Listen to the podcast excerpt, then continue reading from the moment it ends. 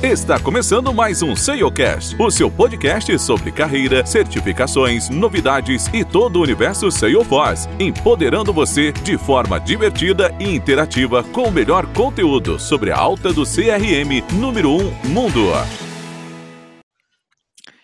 Olá pessoal, esse é mais um episódio é, do Salescast Podcast, onde a gente conversa um pouquinho mais sobre essa, essa ferramenta de CRM número um do mundo. E hoje o entrevistado é o arquiteto Salesforce, Leandro Bittencourt. É, Leandro é formado em análise e desenvolvimento de sistemas pela FIAP em São Paulo. Atualmente trabalha como arquiteto Salesforce na empresa Podo, que é uma empresa de energia renovável localizada na Espanha possui 11 certificações e mais de 7 anos de experiência com a ferramenta. Cerca de três anos atrás, Leandro resolveu ir trabalhar na Espanha, resolveu aceitar um desafio para trabalhar como especialista Salesforce e acredito que depois daí tudo foi diferente, né, Leandro? Então, primeiramente, boa noite, muito obrigado por, por estar participando do, do podcast aqui com a gente, de, de reservar um tempinho do seu dia aí para participar com a gente.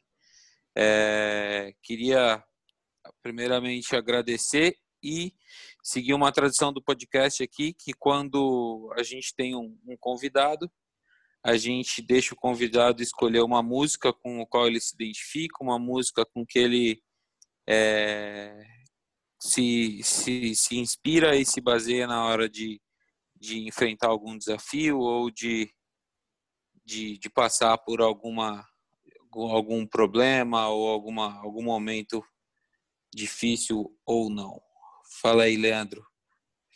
Show é seu, é. irmão. Valeu, Thay. É, primeiro, brigadão pelo convite. É, é, é, muito um prazer estar aqui com, falando com, com vocês e com todo mundo que estiver ouvindo aí. É, pois a música é, não é uma música que, eu, que me ajuda a passar por problemas e tudo isso, mas é uma música que eu estou ouvindo muito é, ultimamente, de um cara que eu estou ouvindo muito ultimamente, que é o uhum. John Mayer, e a música é Neon.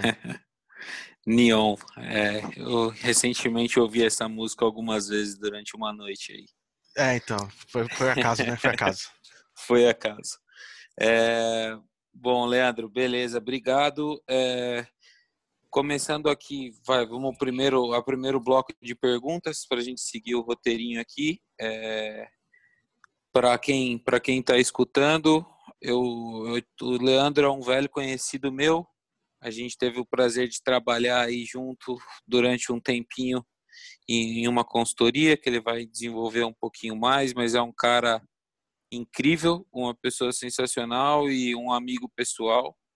Então, acho que eu estou muito feliz de ter, de ter a oportunidade de conversar com você e dessa vez a gente conseguir conversar é, e passar um pouquinho da experiência, tanto o Salesforce quanto exterior, né, de vida no exterior que, que você tem tido aqui, que eu também estou tendo no momento. Então acho que essa conversa vai ser bem legal. E, e para começar, Lê, é, conta um pouquinho da sua trajetória, como é que foi a sua carreira, é, quando que você teve o primeiro contato com a Salesforce e falar um pouquinho sobre como está sendo essa sua experiência no exterior, desde que você aceitou esse desafio de ir para a Espanha. É, a gente já conversou algumas vezes sobre isso. Eu lembro, eu estava lá nos primeiros momentos em que você aceitou, então eu vi isso bem de perto. Mas compartilha com o pessoal que está escutando aí o que, que é, como foi para você, como é que você conheceu o Salesforce, como é que você começou do início, cara? O legal é que a gente já conversou disso várias vezes, né? e agora a gente só tá fazendo meio que público que a gente sempre Isso. trocou ideia. E na real que também vai ser a gente trocando ideia aqui. É, é basicamente e, a gente conversando de novo. É, é, bom, eu comecei, eu tive muita sorte. Eu sempre falo que eu tenho muita sorte quando alguém me pergunta da, uhum. de carreira, essas coisas. Eu, eu, eu tive muita sorte de começar minha vida de desenvolvimento, não minha carreira de trabalho, porque carreira de trabalho eu, eu tive um outro Sim. trabalho antes, mas uhum. é, como desenvolvedor, né, é, eu comecei como estagiário na Cloud2B, Eu tive uhum. muita sorte, muita sorte de, de começar como estagiário com o Salesforce em 2012. Porque eu não tinha ideia do que era o Salesforce na época, eu não sabia do que, que era. Eu queria trabalhar com desenvolvimento, estava com muita vontade de, de trocar de área e na área que eu estudava, né? É, é, entrar de vez com, com, com, trabalhar com dev, mexer com código. Uhum. E tive muita sorte de meu primeiro trabalho ser com Salesforce. E desde então, eu só venho desenvolvendo isso e trabalhando e conhecendo muito mais o Salesforce. Ainda tem muito por conhecer, porque todo ano a gente sabe que sai uma, uma um caminhão com, de coisa nova. Com três releases por ano é difícil é... da gente conseguir chegar em algum momento e falar, beleza, agora eu sei bastante. Não, e aí os caras inventam essas coisas de, ah, vamos todo mundo trabalhar com Aura. Não, agora a gente Isso. muda, vamos falar de, de, de Web Component. Beleza? É assim, gente. Rapidão. Exatamente.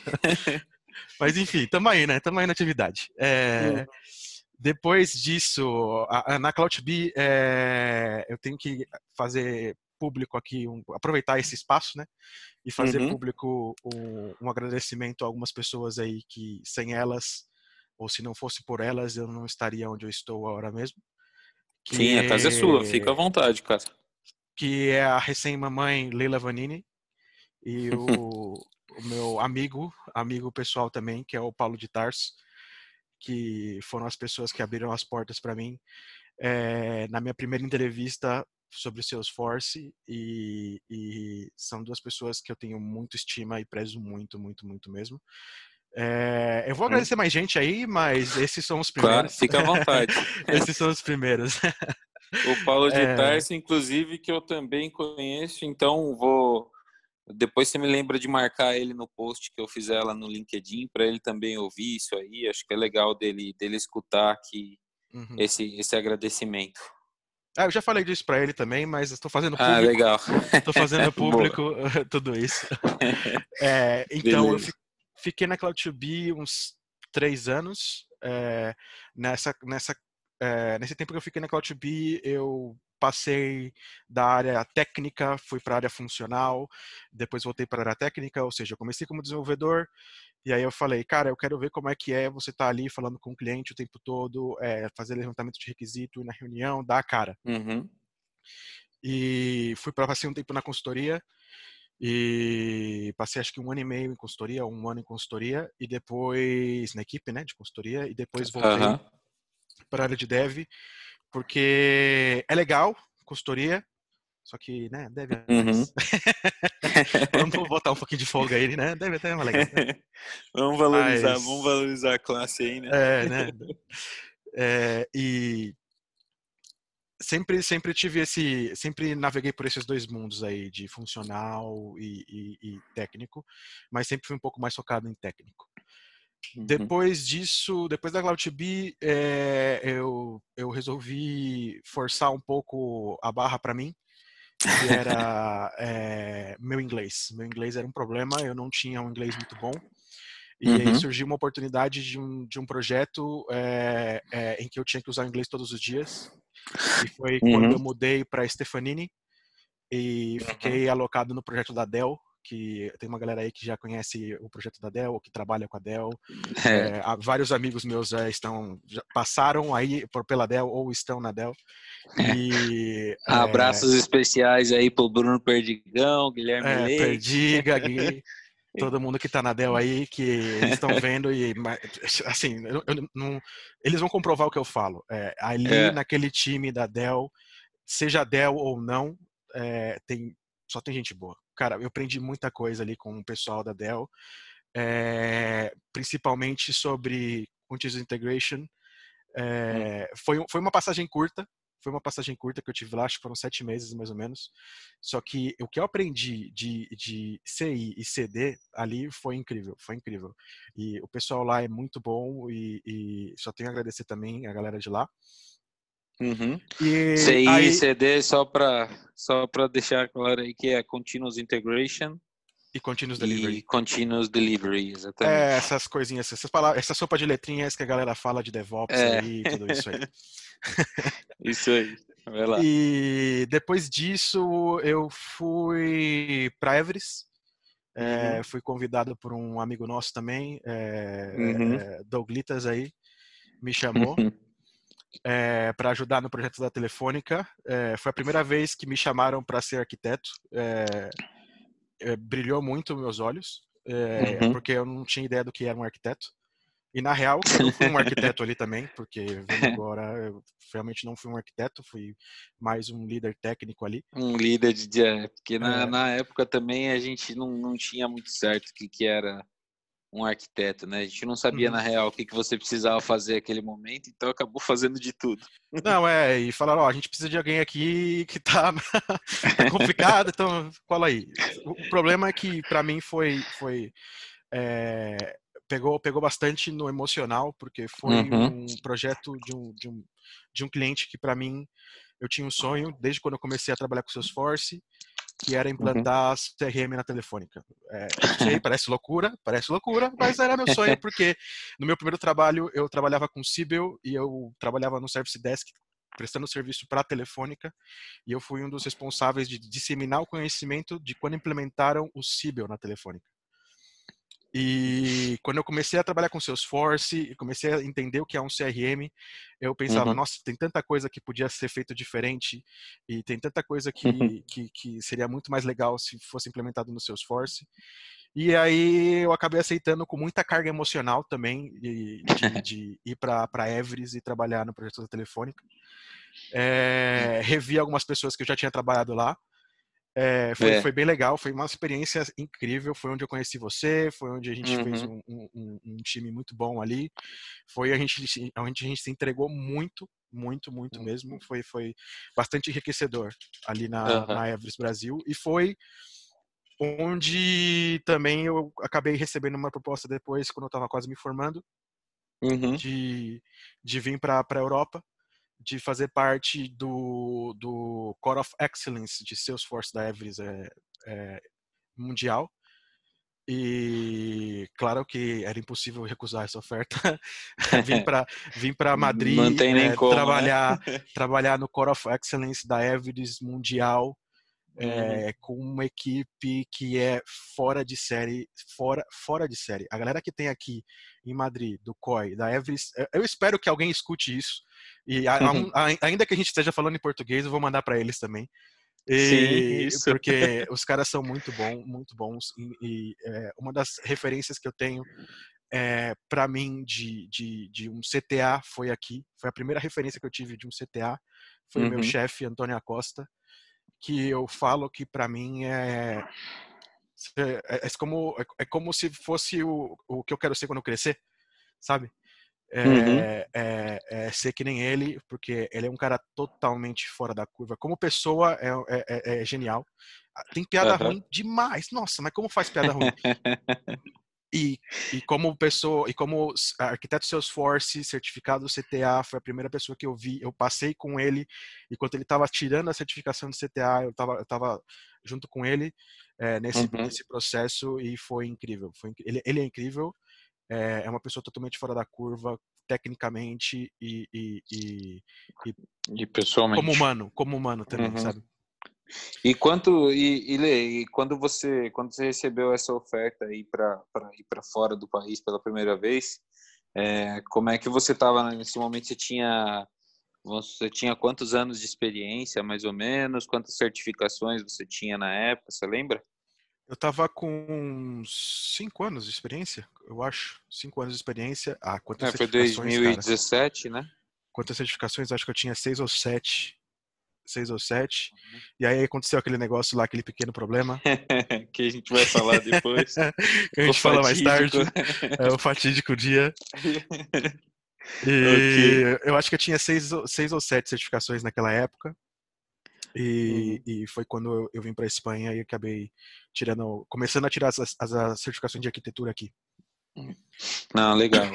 E, e, e, e estando, estando aí na Espanha, Ale, o que, que você acha que o que, que você acha que é a, a maior dificuldade que você enfrentou desde que você está aí, seja ela é, pessoal ou profissional? O que foi mais difícil mudar de país para trabalhar com essa ferramenta? Porque teoricamente a ferramenta não muda né, é. dentro de, dos países. Então, o que você aprender aqui no Brasil vai ser usado no exterior também as mesmas funcionalidades, talvez de maneiras diferentes, né? Claro que uhum. a cultura é totalmente diferente, mas eu queria ouvir de você o que você achou que foi o seu maior desafio. Cara, é... é bem o que você falou mesmo, tá? É, é, a ferramenta é a mesma, o seu esforço não vai mudar. É a mesma uhum. coisa. É, você vai ter que fazer um process builder, você vai ter que fazer uma regra de validação, você vai ter que pensar numa solução. É, é, os problemas vão ser os. Como é que eu posso dizer? Vão ser mais ou menos os mesmos, num contexto diferente. Né? Isso. Né? É, o maior desafio de você trabalhar no exterior é a sua cabeça.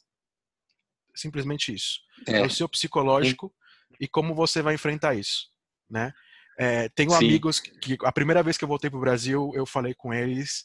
É, uhum. O Brasilzão, que está fazendo aniversário hoje. Brasil, uhum. parabéns para você, ó, oficial. oh, é... Parabéns para o Brasil aí. e... Brasil é o Rodrigo Brasil aí, para quem. é, o Rodrigo Brasil. Não é para o país que a gente está dando parabéns. O Brasilzão, é, com, a, com a Agatha, que é um amor de pessoa também. É, e eu falei com eles saí para jantar com eles, eles perguntaram: "E aí, como é que você tá?". Aí eu falei: "Cara, na real, tá muito difícil. É muito difícil.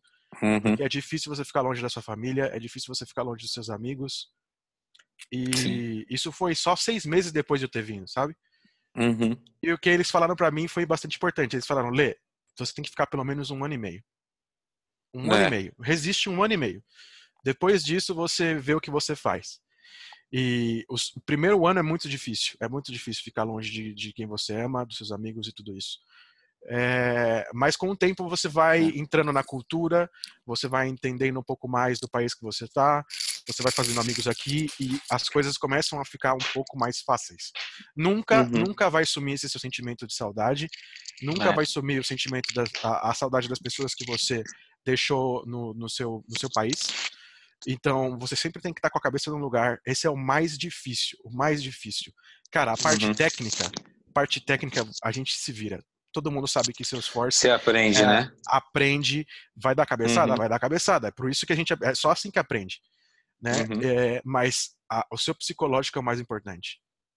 É uma coisa que eu achei bem bem diferente quando quando eu vim, é que a gente inclusive já conversou sobre isso, mas eu acho que o meu maior primeiro choque que eu tive quando eu cheguei aqui na, aqui na Europa, na Finlândia, foi que, cara, se eu não conversasse com ninguém no meu primeiro dia de trabalho, ninguém falava comigo. Tá certo que é um pouquinho diferente a questão cultural, né? Aqui nos países nórdicos as pessoas são um pouco mais reservadas, elas são um pouco mais fechadas do que na Espanha mas é, foi uma, um choque de cultura que a primeira semana eu fiquei, cara, todo mundo me odeia aqui. Sabe, eu falei, não, não tá, não tá legal, tá tudo dando errado. Mas depois que eu fui começando a entender, agora já faz um mês que eu tô aqui, então agora começou a esclarecer um pouquinho algumas coisas, mas é realmente é bem, é bem difícil você se adaptar com, com, com uma rotina de trabalho diferente, né? Rotina, tá? E também tem uh, outra coisa que faz parte do contexto, é que na Europa você provavelmente vai trabalhar com profissionais do mundo inteiro. Do mundo sabe? inteiro, é. Então, é, cada profissional vai ter a sua própria cultura e maneira de agir. E, e também outras Sim. coisas. Vou contar um caos aqui, né? Vou contar uhum. um caos engraçado. É pra, porque eu estava trabalhando num projeto é, para o Japão. Então, a gente estava uhum. tendo é, reunião com o pessoal do Japão é, eu tive uma reunião, foi muito bizarra, duas reuniões, na verdade. Hum. Uma foi é, essa, então vou contar dois causos, tá? Desculpa. Uhum. A primeira reunião foi, foi quatro japoneses e eu, falando de uma integração. E aí tinham três japoneses que só falavam japonês, e aí um, um cara que fazia tradução e eu, e eu respondia. Foi, foi assim, foi acho que a reunião mais é, é, diferente que eu tive. É, e outra e outra vez foi o momento que eu tive que interromper uma reunião também desse projeto uhum. para falar para o pessoal que a gente estava tendo um problema cultural. É, uhum. A gente estava a gente estava falando sobre a, as divisões é, regionais do Japão. Então, no Brasil a gente tem estado, cidade, país, né? País, uhum. estado, cidade, bairro, né? É. E no Japão eles têm algo parecido também, né? Então, mas eles têm uma coisa lá que eles chamam de ku. Ku. Gente, é ku. O japonês é ku. Eu vou fazer o quê? E aí é. É, a gente estava falando de field service, implementação, área de, de, de, de, de, serviço de profissionais. E aí eles começaram a falar que é, essa cu era muito grande, esse cu era pequeno, nesse cu tem mais gente, esse cu é largo. E eu não. Cara, a quinta série que tinha em mim, ela não tava conseguindo. Aí eu falei, gente, gente, desculpa, mas eu preciso parar a reunião. E a gente, vamos fazer o seguinte, vamos deixar de chamar a palavra de japonês que chama cu e, e vamos começar a falar em inglês, que é word. Beleza? Porque senão eu não vou conseguir. Na real, eu não vou conseguir. E aí todo mundo deu risada, né? Mas ah, desde então passou a ser Word, né? Eu conseguia me concentrar um pouquinho, um pouco melhor na reunião. Ai, cara, que engraçado. É muito engraçado, porque aqui também no, no, no idioma do, da Finlândia, eles também, o, o cu também é muito usada. A, a, palavra ela, comple, ela complementa um monte de frase. Então é muito engraçado, porque você ouve os caras conversando e de repente eles soltam um cu e você tem que ser profissional na hora. Exatamente. Na cara dele, né? Porque o cara vai olhar e falar, ó, oh, brasileiro, desgraçado. Tá o brasileiro retardado que não se concentra na reunião. o cara não tá nem entendendo o que a gente tá falando, mas tá dando risada. Então é, é difícil. É, é então. é complicado. É. mas é, essas são, essas são. Mas então você acha que essa, é, esses foram os seus maiores desafios por é, ter é... ido? Você acha que tecnicamente você não, o desafio não foi tão grande quanto o cultural? Não é que não foi tão grande, é, assim. Eu tive desafios, obviamente. É, é, só que você falar que eu não teria uns, uns desafios tão grandes quanto no Brasil é mentira. Técnicos, você pode ter desafios técnicos tão grandes quanto uhum. no Brasil, cara. Tem muitas empresas isso. grandes no Brasil que têm muitos desafios técnicos, né? E, e tudo Sim. isso. Então, o, a parte técnica você vai evoluir de todas as formas, sabe? Mas Sim. você não poderia, é, você não consegue evoluir da maneira como você gostaria se sua cabeça não estiver no lugar. Então, essa é a parte principal, né? O é psicológico é e, e entender como funciona a cultura local e tudo isso. Sim.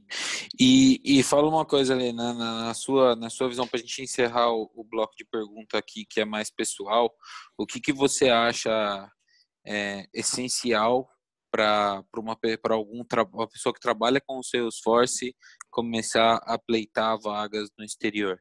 Inglês. Inglês é. O, na verdade, inglês é assim, é gente. Qualquer um que trabalha com o Salesforce, né? é, cara, o inglês é básico. Não, Esse assim, é o by assim, the book, né? Não é, tem como. Esse, eu, eu, só consegui vir para cá porque eu fiz entrevista em inglês, porque eu não falava espanhol. E, uhum. e agora eu vou dar um, um, puxão de orelha numa galera aí, que são todos, basicamente todos os brasileiros. Sim. a gente está na América Latina, e todos os nossos vizinhos são espanhóis, e pouquíssima gente fala em espanhol. Fale, exatamente. Pouquíssima gente fala espanhol. Eu não falava espanhol uhum. na época que eu vim, e cara, é...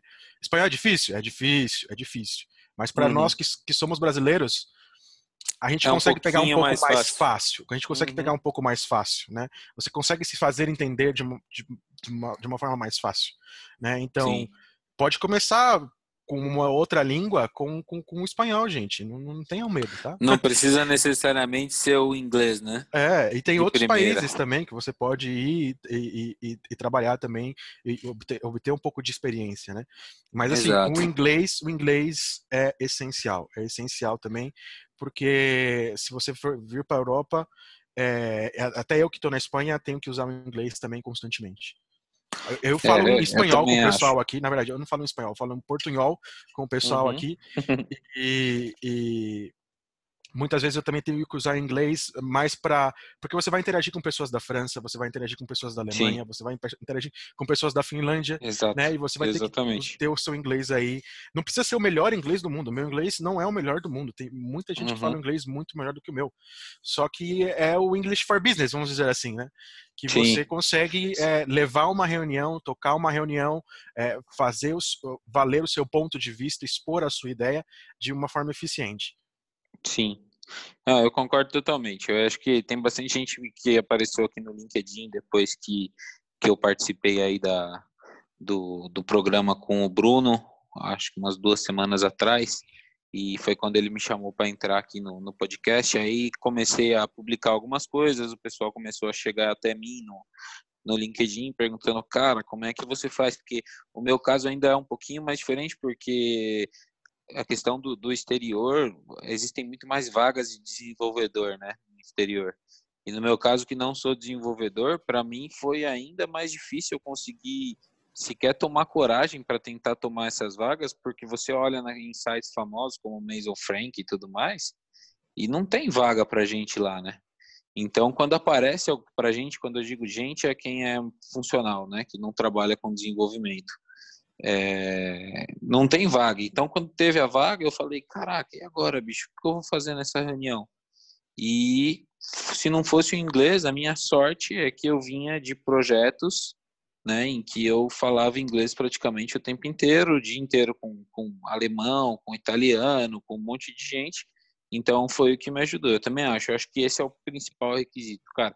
Ah, você precisa ter um tempo de experiência, né? Que eu acho que não adianta também é, eu acho que também não adianta você você pensar que, ah, beleza, só com inglês eu falo muito bem inglês, eu vou conseguir qualquer trabalho no exterior, que também não é assim, né? Não. Uhum. Você precisa de um tempo de experiência, é, tem a questão da certificação, é, que eu confesso que no começo eu achei que ter muitas certificações era mais importante, mas acabei entendendo que na verdade não é assim. Eu, no caso, no meu caso, só tenho duas e consegui trabalhar e tem mais pessoas lá estrangeiras dentro da empresa que eu trabalho que também tem uma ou duas certificações, mas é importante você ter certificações, né? Sim. Uhum. Então não é só não é só isso que que vale aqui, né? Mas legal. É, eu acho que principalmente o inglês é essencial. Não tem como você não tem como você trabalhar é, com Salesforce, não tem como você trabalhar com TI numa, num geral e, e não conseguir e não falar inglês, né? Eu acho que é por aí. Esse é o começo. Sim, sim.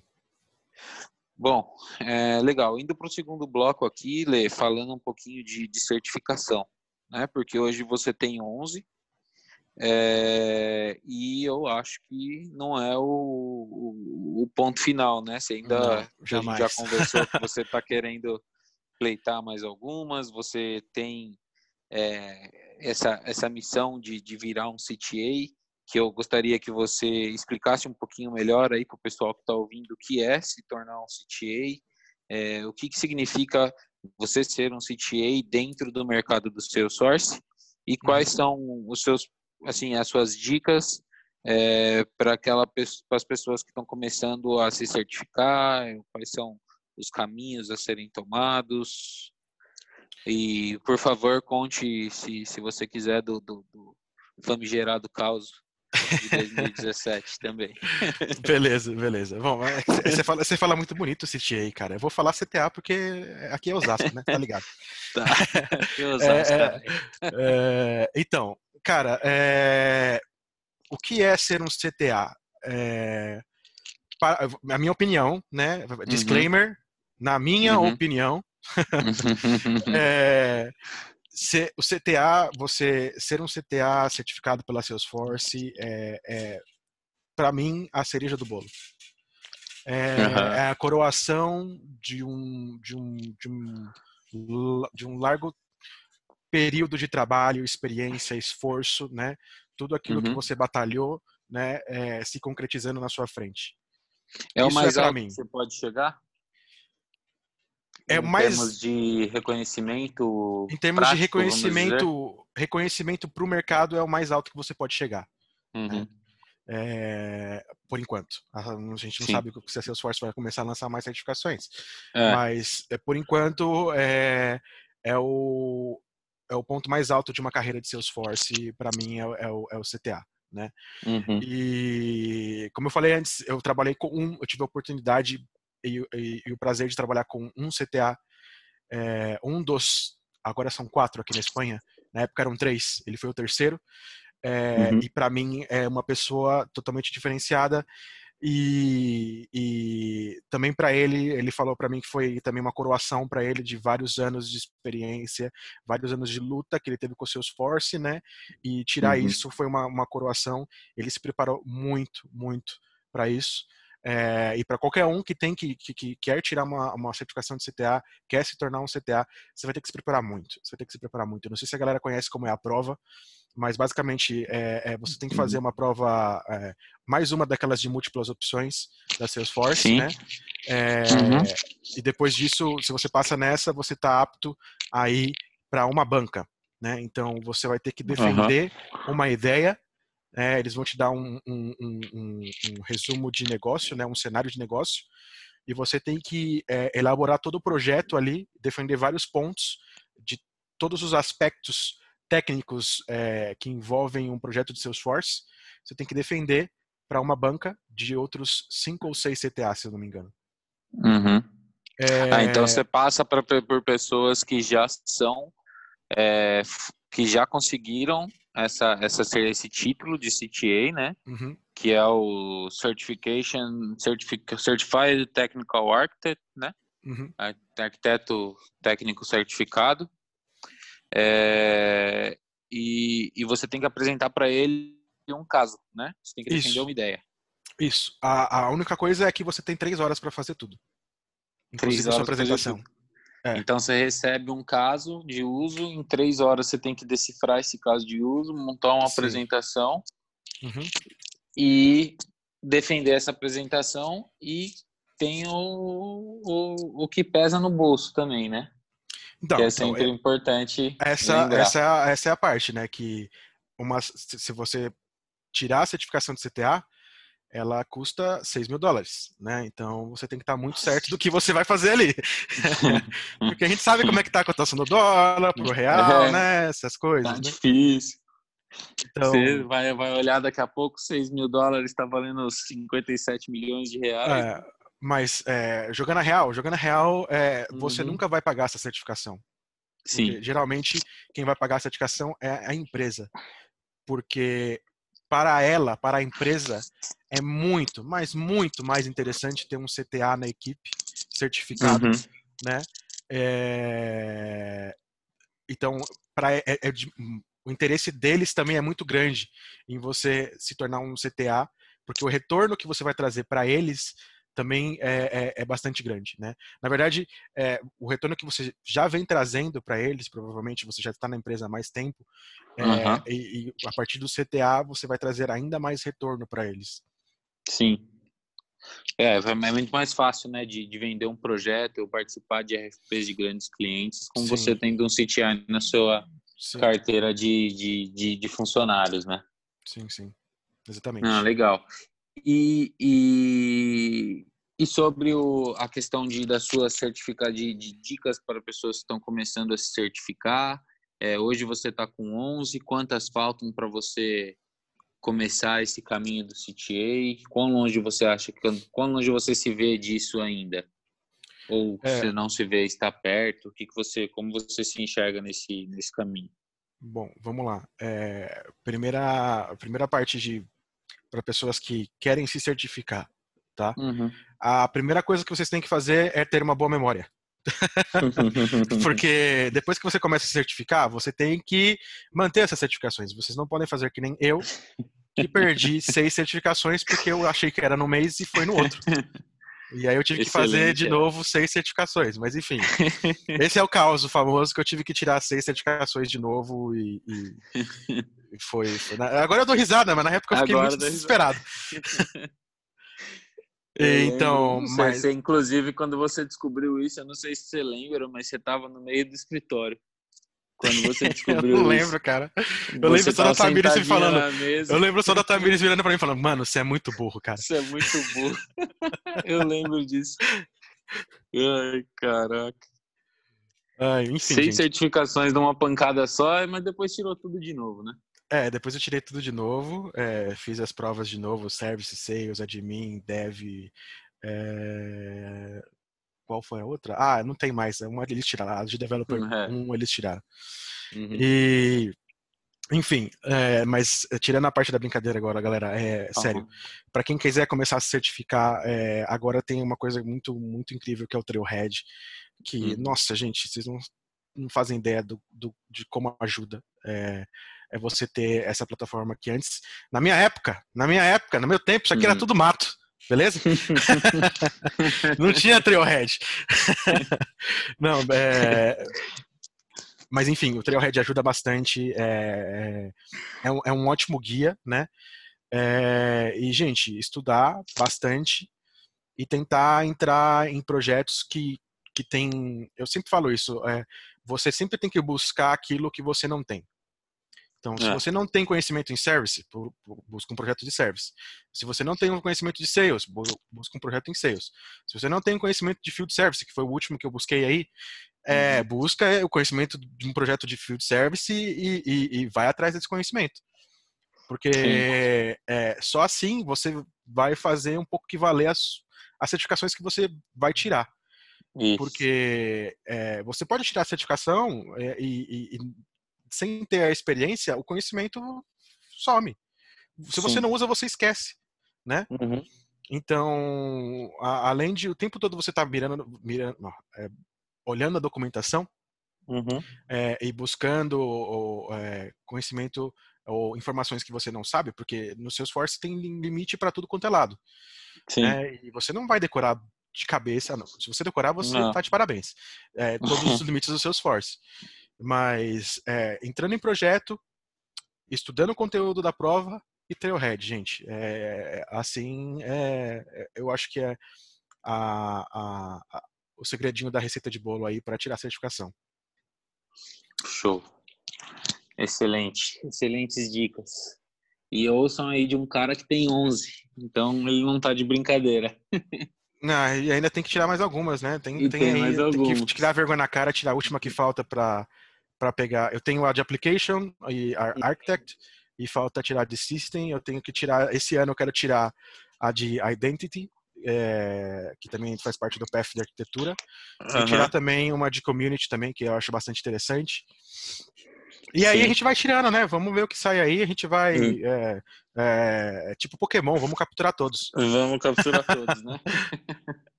Boa, Ale. Cara, agora vou, vou passar aqui para o terceiro bloco de, de perguntas, que vai ser um bloco que acredito que talvez um pouquinho, um pouquinho mais curto, porque envolve um pouquinho do que a gente já conversou, tá? De, de carreira e desafios. É, mas eu que acho que a parte mais importante desse bloco e que, e que eu acho que tem muita gente interessada, inclusive eu, é, mesmo com, a gente sempre conversando sobre isso, é, eu queria que você contasse um pouquinho mais sobre o que significa ser um arquiteto Salesforce. Sabe, quais são, quais são as tarefas de um arquiteto? Qual é a responsabilidade de um arquiteto dentro de um projeto? Entendeu? Em que momento que você olhou e falou, cara, eu quero ser um arquiteto? Por quê? Entendeu? Se você puder explanar um pouquinho sobre esse tema. Cara, é eu acho que nem não foi assim um momento que eu falei, cara, quero ser um arquiteto, cara, porque é legal. Não, uhum. assim, eu acho que é, com o tempo você vai vendo e vai tendo que vai, vai, vai tendo inquietudes é, uhum. de algumas coisas que te vão levar para o caminho de um arquiteto ou de um líder técnico, né, ou, ou de um super especialista. Uhum. Né? É, e, e, é mais o seu perfil é, de carreira, o seu perfil como pessoa que vai determinando essas coisas, né? É, uhum. Esse faz, acho que faz uma semana mais ou menos ou duas semanas saiu um podcast é, a, no, no blog de desenvolvedores da Salesforce. Uhum. Eles também têm um podcast deles lá e, sim, sim. e recentemente foi um, o muito bom por responsável sinal. o responsável global de, de Salesforce da Accenture, né? Também foi lá comentar o que é ser um arquiteto, né? E ele comenta que é, uhum. o, o, título de arquiteto você não se dá, você ganha, né? Você ganha. É, ninguém fala, ah, agora eu sou arquiteto. Não, não é uhum. é isso. É. E... As outras pessoas começam a olhar e falar, não, vou chamar meu arquiteto lá. Ô, Leandro, vem cá. Né? E, e, e, na real que eu, eu não, não me acho arquiteto também, cara. Uhum. Eu, não sei, enfim. É, mas tarefas que, que um arquiteto tem que fazer ou, ou vai fazer no seu dia a dia, né? É muito. Uhum. É, se mistura muito. Eu vi um, um, outra referência aqui, gente. O, uhum. o, Leandro, outro Leandro, meu xará, que, que, que acho que ele está trabalhando na Deloitte do Chile agora. É, ele posta umas coisas interessantes também. E hoje ele. ele o Carvalho? É. Ele Conversei sobre... com ele hoje para ele. Ele deve estar tá participando aí com a gente no, no mês de abril, aqui também. Legal, legal. É, ele postou hoje também falando sobre isso, sobre o que é um arquiteto, né, e tudo isso. E eu concordo um pouco com ele, com o que ele falou ali, um pouco eu concordo com ele, né, é, uhum. que o papel no arquiteto ele geralmente se mistura muito é, com um de um líder técnico, né? Mas é, a função de um arquiteto é bastante diferente da de um líder técnico. Né. Uhum. Né? Mas no mercado, no mercado é muito difícil você ver um arquiteto que seja puramente um arquiteto, sabe? O cara que vai ficar é, só na, na parte de não, não só na parte de cima, mas ele vai pensar em como sistemas ou em como todos os sistemas vão interagir né? Uhum. E há diversos tipos de arquitetos. Você não, um arquiteto não precisa saber tudo, né? Porque você uhum. pode ter um arquiteto de integrações, você pode ter um arquiteto de negócio, você pode ter é, é, um arquiteto de interface, sabe? Uhum. São é mais de uma área que, que, que, que de arquitetura que você pode ter ali, né? Mas Sim. quando a gente fala de Salesforce, é mais aquele cara que tem uma experiência de projeto, né? É, passou uhum. por algumas coisas. Geralmente, geralmente, tá? Ele vem de um perfil técnico, né? Sim. Porque é, geralmente um arquiteto ele também é visto como uma referência técnica na, naquilo que ele está fazendo. Principalmente em Salesforce, é, ele, ele, é muito visto como uma referência técnica de desenvolvimento, né? Ou de melhores práticas, né?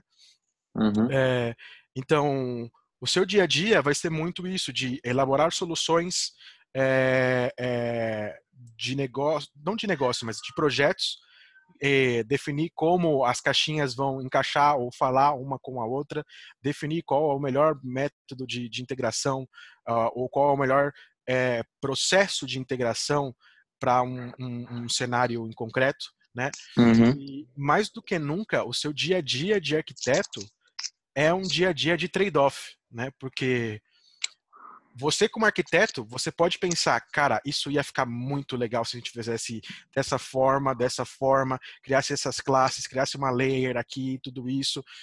Só que, cara, a realidade ela vem te dar um tapa na cara e fala: você não tem tempo, você não tem budget, você não tem recurso. Uhum. Então, o que você consegue fazer para resolver esse problema com esse tempo, com esse budget e com esses recursos. E com esses recursos. então, é, isso é o que você mais vai fazer como arquiteto, né? É, uhum. e, e também entender um pouco é, de contexto, né? Porque assim, eu agora eu, é, eu agora estou numa empresa que é a Podo, em que uhum. eu fui uhum. contratado para arrumar a casa, basicamente, né? Eu, uhum. a gente precisa crescer, o que a gente tem agora está um, tá um pouco complicado e a gente precisa é, refazer o que a gente tem e fazer de uma maneira que a gente possa escalar. Uhum. É, eu cheguei lá e comecei a ver é, como estão as coisas e tudo isso. você não pode criticar um trabalho que foi feito sem saber o contexto do porquê aquilo foi feito. Sim. Então, isso é, isso é uma coisa muito importante também, que eu acho que, que, que a galera tem que começar a tomar consciência, porque naquele momento aquilo que foi feito parecia ser a melhor solução. O tempo passa, as pessoas evoluem, o projeto evolui, a tecnologia evolui. Uhum. agora, aquilo que foi feito está defasado. Sim. É, então, é, uma, uma das coisas que o, o, o, o arquiteto que estava no, no podcast da Salesforce fala é sobre você documentar contexto também. E isso é uma coisa que eu achei sensacional, que é você documentar o porquê você fez aquela solução daquela maneira como você fez.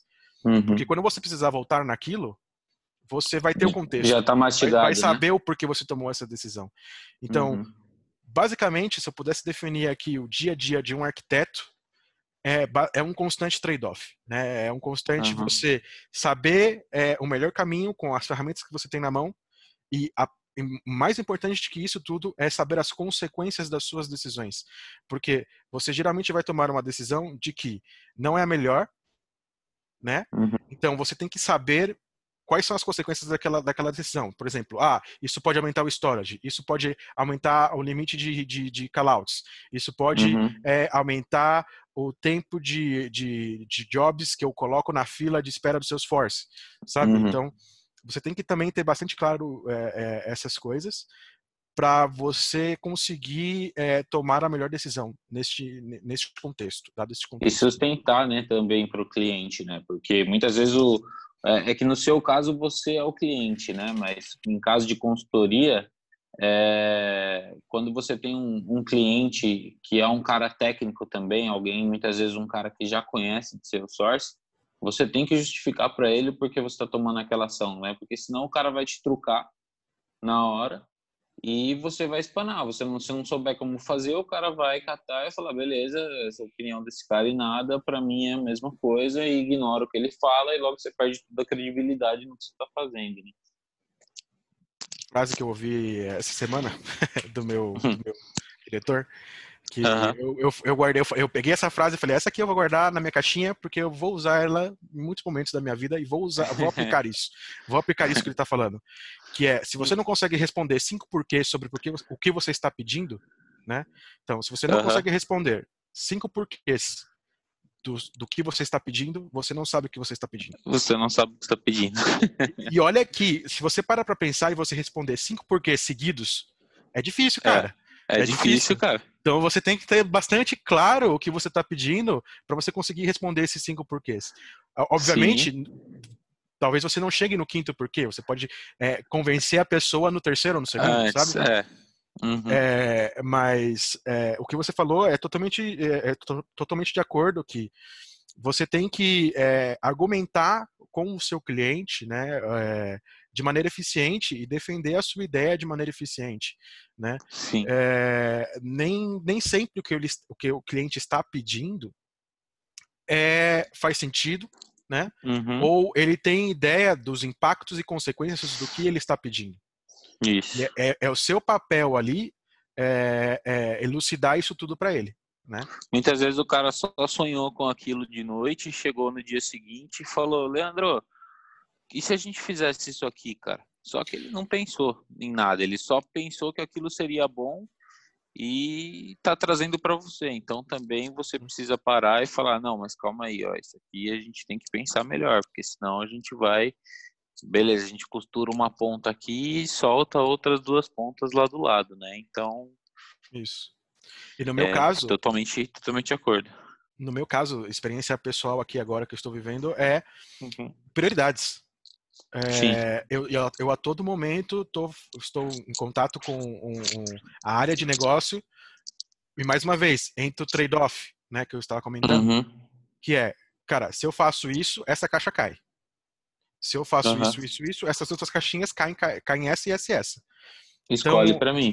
É, vocês têm que definir uhum. a prioridade. É, é, me ajudem a, a, a, a, escolher aqui qual vai ser qual dessas caixinhas aqui eu vou pegar primeiro, né? Uhum. E lógico, é, é, eles vão fazer perguntas do tipo, ok, quanto tempo você demora para implementar isso? Quanto tempo de é. esforço é, é isso? E, e, logo você vai nesse constante é, troca de ideias com a área de negócio ou o seu cliente, vocês vão chegar num acordo, né? Então, uhum. basicamente isso. É, outra coisa que um arquiteto vai ter que fazer bastante, e aí era o que, que eu acho que entra um pouco, é, porque o mercado é, da maneira como ele está, ele, ele mistura um pouco os papéis, que é ser o líder técnico, né? Geralmente um arquiteto ele vai liderar uma equipe de desenvolvedores, né? Uhum. Ele vai ser a referência técnica dessa equipe. Às vezes ele vai fazer até um pouco de manager, né? Que não Sim. deveria, mas acontece. Às vezes ele tem que fazer uhum. um pouco de manager. É, mas isso é porque a área, a, a, a área de Salesforce está demandando isso um pouco de, dos arquitetos. Isso, é, mesclam, eles misturam um pouco as coisas que tem, né? Então, uhum. um arquiteto na nossa área, ele não vai ser puramente só um arquiteto. Não, pode ser, pode ser, mas acho muito difícil. É, é difícil. Consiga uhum. uma posição em que ele seja puramente só um arquiteto. É, realmente é, é bem difícil. Eu ainda não vi ninguém ainda que, que atuou como arquiteto falar que atuou pura e unicamente como arquiteto. É bem, é bem raro de acontecer. Sim. É, bom, Show de bola, sensacional. É, aí, mais uma pergunta sobre, sobre carreira, essa aqui é mais generalizada, não especificamente contra arquiteto. É, você já teve no Dreamforce, né? Felizmente tive, quero voltar. quero voltar, quero muito voltar. Todo ano eu falo, eu vou pro Dreamforce e todo ano combina aquele aquele mundo. aquele meme do, do Galvão, hoje sim, hoje sim, hoje não, hoje, hoje não. não. Hoje não. Você combina com 12 é. pessoas e vai chegando perto, vai todo mundo, puta, não dá, não dá, não dá. Aí, aí você começa, aí, aí, você entra naquele LinkedIn da depressão. Sabe qual que é o LinkedIn Isso. da depressão? Você entra no LinkedIn tem uma cacetada de gente no Dayforce. Você fica lá, forever alone, chorando, porra, eu queria estar tá lá, cara. Porra, podia ser eu. É. Mas enfim, se organizar e... direitinho, né? Todo dá mundo vai. Ir. dá pra ir, Exato. dá pra ir. É, e, cara, e o que, que você acha assim? O que, que você mais, o que, que você entende que o Dreamforce é, tem a incrementar na carreira profissional de alguém que, que vá até esse evento? Porque é um evento gigantesco, né? Eles param a cidade, tem o emblema da Salesforce estampado em ônibus, é uhum. a cidade de São Francisco respira Salesforce, né? Sim, cara, o Dreamforce é para mim foi uma loucura. Foi uma loucura. Eu parecia uma criança no parquinho na real. eu parecia uma criança no parquinho. É, quando eu entrei lá na zona, no Developer Zone, que eles falam, é, não uhum. sei onde uhum. eles estão fazendo, se eles estão fazendo no mesmo lugar ainda, o Developer Zone.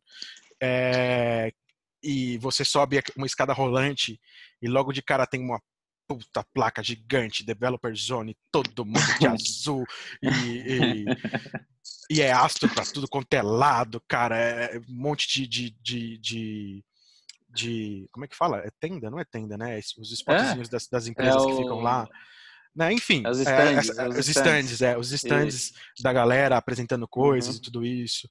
Cara, é, é uma experiência incrível, incrível. Tem tanta palestra boa, cara, tem tanta palestra boa que você quer se dividir, você quer multiplicar é, e não consegue, cara, porque você fica realmente bravo porque as palestras que você quer ir, as duas são no mesmo horário, ou uma é muito próxima da outra, e só Não que uma chegar, é no né? Moscone e a outra é lá do, na Casa do Chapéu, do outro lado, você tem que sair correndo e não vai dar tempo de chegar. Uhum. E, mas, cara, é uma experiência incrível, incrível. E todo mundo falando sobre a mesma coisa, né? Isso que é legal. Não tem como você ficar perdido. Se você conhece o Source, você não fica perdido. Você sempre se encontra, né?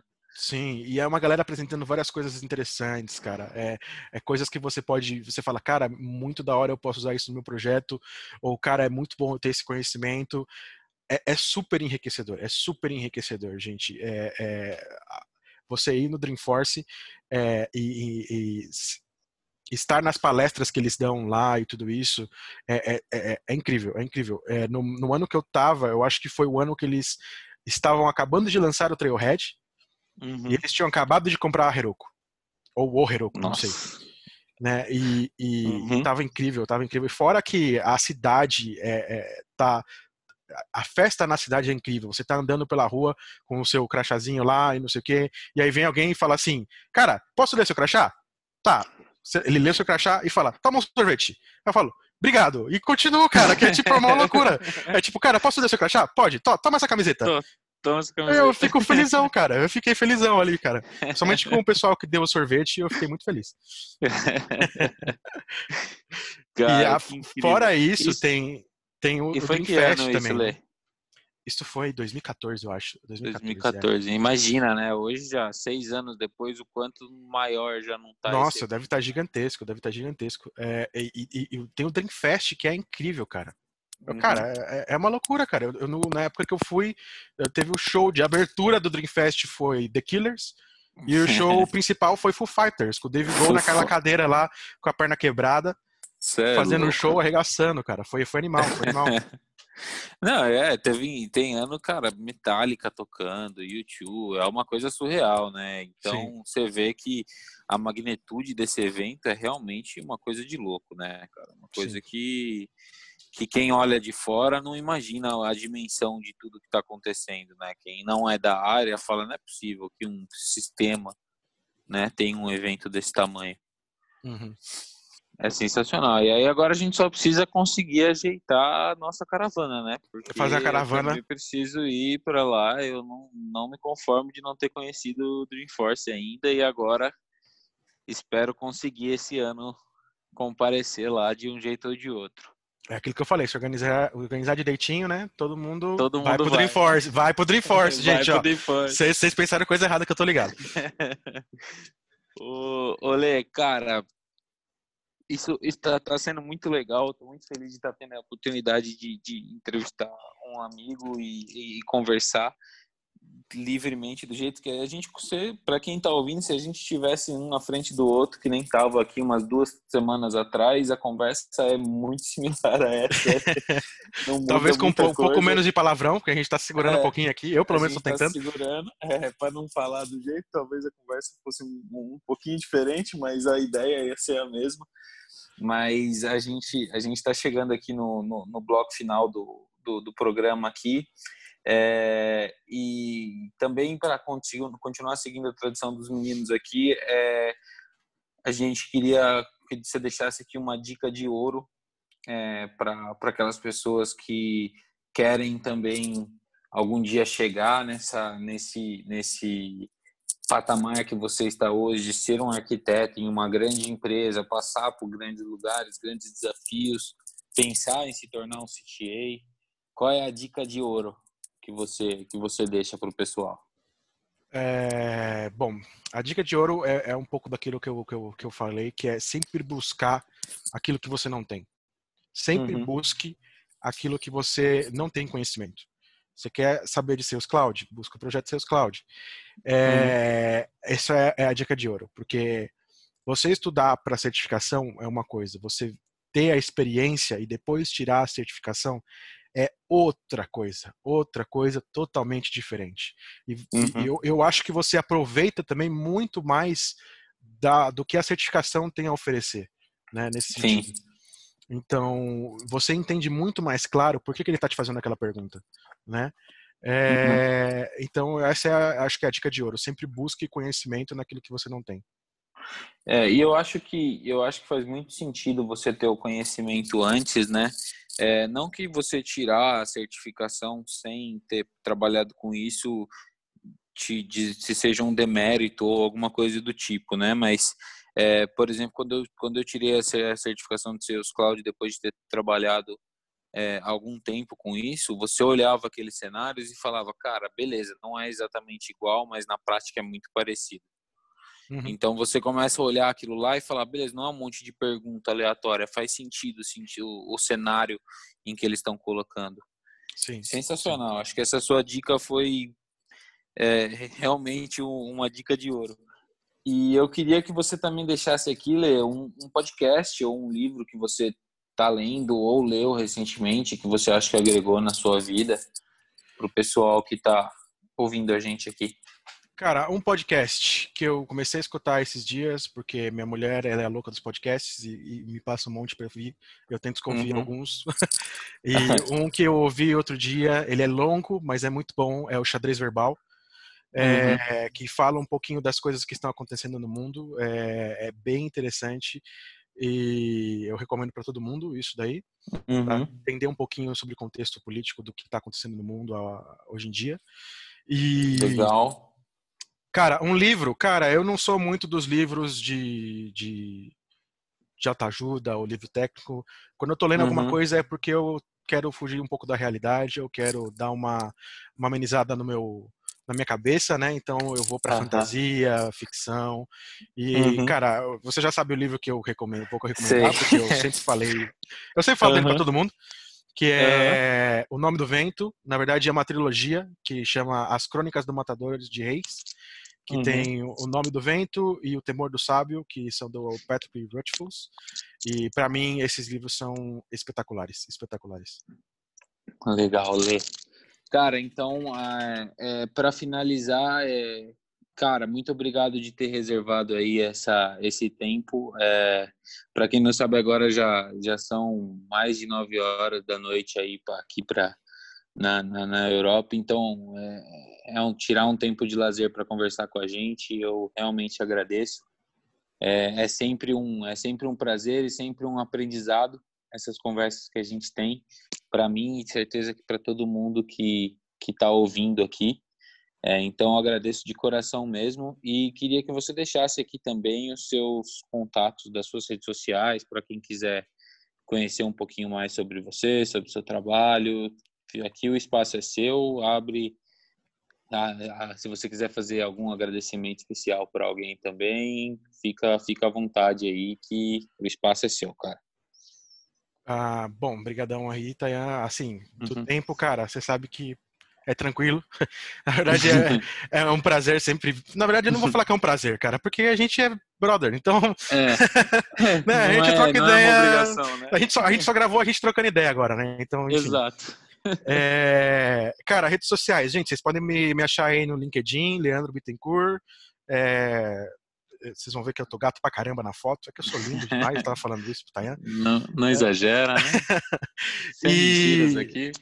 Cara, agradecimentos. Eu vou fazer alguns é, é, só públicos aí de, uhum. de, pessoas que sabem que me influenciaram muito. E eu vou deixar aqui gravado isso agora, que são pessoas que eu admiro muito, que me ajudaram muito na minha carreira ou pessoas que eu me inspirei, né? Que uhum. a, eu já falei da Leila e do, do Paulo de Tarso, né? Uhum. Que foram sem eles, eu acho que não, não não estaria aqui falando de Salesforce com vocês. Uhum. Né? É, pessoas com que eu trabalhei que também são especiais para mim, é, André é, é, o, é o Galante, né? Eduardo uhum. Galante, que para mim é um, é um exemplo de profissional, um exemplo de pessoa. É, o senhor Rogério Cabeção. quem sabe, quem sabe, quem sabe do, do que eu tô falando, né? É, cara, o Rogério é incrível, é incrível, cara. Realmente. É, é, uma pessoa incrível, um líder incrível. Foi a primeira vez que eu vi o que era ser um desenvolvedor de verdade. Foi trabalhando com esse cara. Uhum. É, deixar um agradecimento aqui também para o meu chefe. Eh, espero, espero que ele escute isso, ou se ele começar a escutar, que ele chegue até o final, mesmo sem entender nada do que a gente está falando, é, que é o Antônio Acosta, que é, é a pessoa que eu me espelho muito e eu realmente penso quando eu me comparo, eu falo, cara, eu quero virar um, um, um, um CTA. Só que uhum. quando eu olho pro Antônio, eu vejo que tem um gap tão grande, sabe? Eu, eu falo, cara, será que eu consigo chegar lá? E vamos batalhar, vamos, vamos lutar muito e, e, e espero que ano que vem ou no próximo eu já consiga estar tá falando com você de novo e falando, Thay, consegui, cara, tirei a CTA. É, é isso aí, lógico. A gente vai comemorar muito isso ainda, cara. Isso é só questão de tempo. É, mas tem, tem mais gente que você quer fazer agradecimento, Lê? Tem, fica, fica à vontade, irmão. Gente, eu acho que se eu for começar a agradecer todo mundo aqui, de maneira geral, vai, vai, vai demorar um pouquinho. Tem muita gente que, que, que, me ajudou muito a chegar onde eu tô agora. Uhum. É, não que, que, que, seja muita coisa, mas é, eu, eu agradeço de coração muitas dessas pessoas que passaram pela minha carreira. Tem o Rafinha, cara, que o Rafinha também é uhum. espetacular.